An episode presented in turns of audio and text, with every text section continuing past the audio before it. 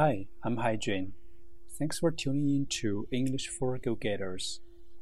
I was reviewing notes taken while listening to a podcast and was stricken by two quotes. So I'd like to start today's show with these two notes. Language opens you up to a community beyond your country. It makes you feel connected with the rest of the world.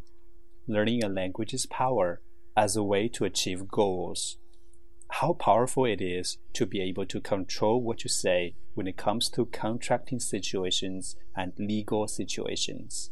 There is a real strength in being able to manipulate what you say, to say what you mean, and to mean what you say.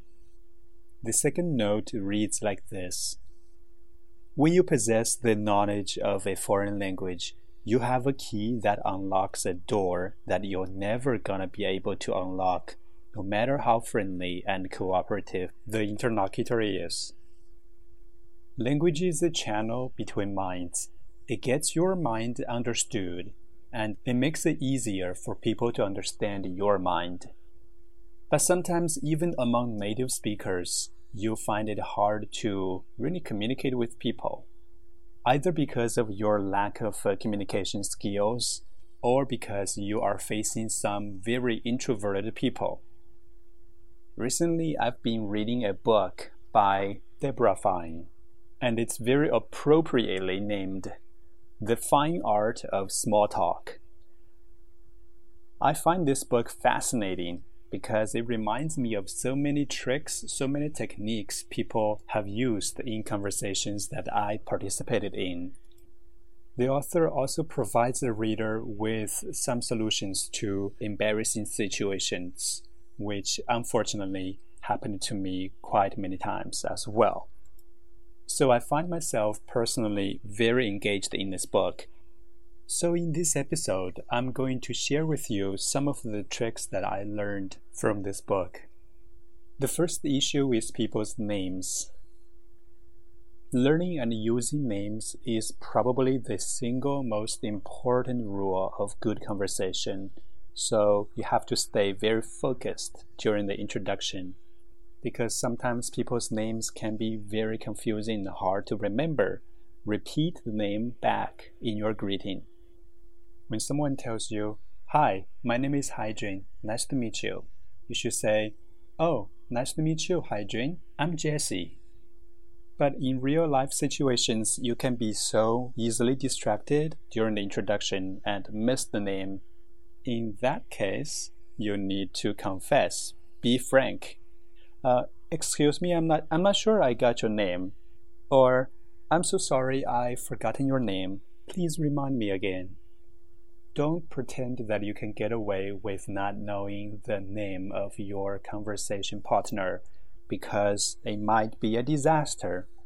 I personally had a very painful experience. I arrived at the bar and some of my friends were already there. Uh, but I forgot this one person's name and I didn't greet him. You know, I was not honest. I was just basically smiling at him in a very friendly way. But it was also embarrassing because he clearly knew that the reason I didn't approach him to greet him was that I probably didn't know his name so for the whole gathering, I uh, very painfully, intentionally avoided him. So we had no conversation at all. There was just some random eye contact. That was very ungentlemanly of me. Uh, and now, fortunately, I know the very technique or solution to this problem. Being frank. Just assume the burden and tell the truth. Go up to him and say, Hi, we hung out once at that hot pot restaurant and it is really embarrassing for me to say this, but I forgot your name. Can you please tell me your name again? Very likely he will appreciate your frankness, and you two may have a very good conversation. Individuals with foreign or unusual names often get slighted. People tend to just ignore them because their names are really hard to remember or pronounce uh, I think it's a chance for those who want to show your good manners to make it a point to learn the proper pronunciation, even if it means that the other person has to repeat it a few times. when you take time to learn another person's name, you are expressing a sincere interest in that individual, and your sincerity will be warmly received. Conversely, if you get lazy because a person has a difficult name, you are sending a message to that person that it's not worth your trouble to learn his name.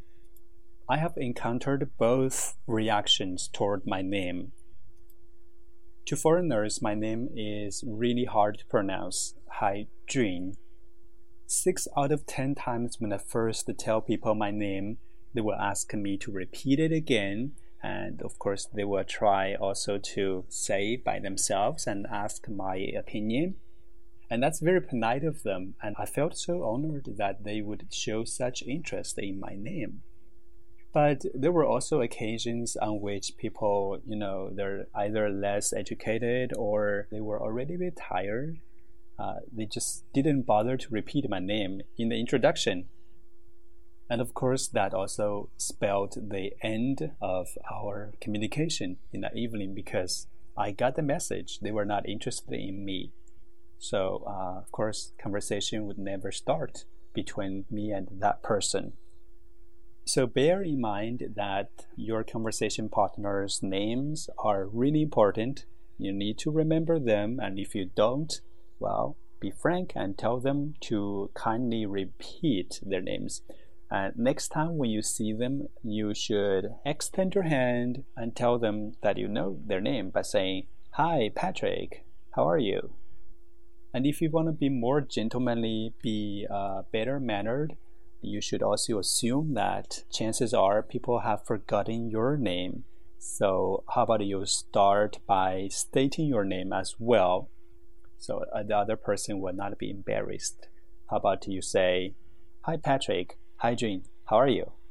You know, then you're saying, Hey, I know, I remember your name, Patrick, and here's my name. Hi, Jane. How are you? Then that person doesn't have to be struggling with your name, right?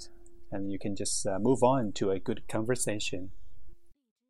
Oh, life is bigger, it's bigger than you, and you are not me. The legs that I will go to, the distance in your eyes. Oh no, I said too much.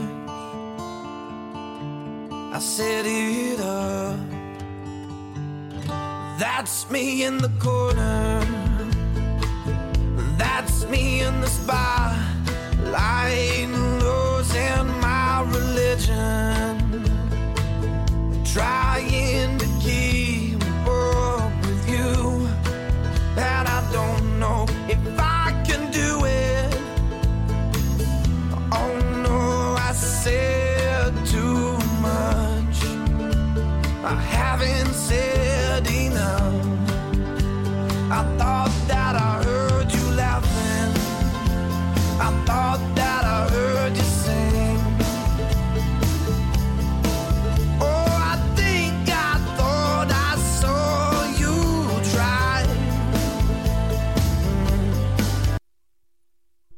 Now let's move on to the second trick the art of asking. The second trick is about how to avoid dead end one sentence answer and get the conversation going. I'm sure you're not unfamiliar with such dialogue. How's your day at school? Fine. How have you been? Fine. How are you? I'm fine. If you really want to start a conversation, of course you'll hate such answers. But you are also responsible because you are asking a yes or no question already. So I think to start, you should try to shift the way you ask. Ask some open ended questions. For example, instead of asking, How was your day at school? you can say instead, What did you like about today? Or, How do you like your day? Anything interesting happened? You can also ask a follow up question right after the one word answer, like, How was your summer? Excellent. What special things did you do? How were your holidays? Pretty good. Hmm, how did you celebrate? By asking those follow up questions, you're showing that your question is more than just a social greeting. You are genuinely interested in what happened during the weekend, what happened in the other person's summer. All you need to do to get a conversation going is simply to show your genuine interest. I can give you more examples. How was your weekend? Great. Oh, tell me about it. How have you been? Busy. Oh, what is going on that's got you so busy? Or, how do you deal with being busy? Do you like being busy? Does there seem to be a cycle of busyness during your year? As a language teacher, it is vital to learn such tricks because in class, students are generally very shy and timid. They're afraid to death to be pointed out by a teacher, and they need some special encouragement and also you know they're not confident about their language skills so most of the time in class when i ask a student to share his or her experience uh, i tend to ask a lot of follow-up questions simply to keep the conversational ball rolling and also i tried very hard to avoid yes or no questions because that's basically the conversation killer instead i ask a lot of uh, open-ended questions such as can you tell me more about that TV series? What's the most exciting part of your trip? What did you learn from this experience? More often than not, students were very surprised at the amount of information that they have provided during our conversation. Okay, I think that's all for today.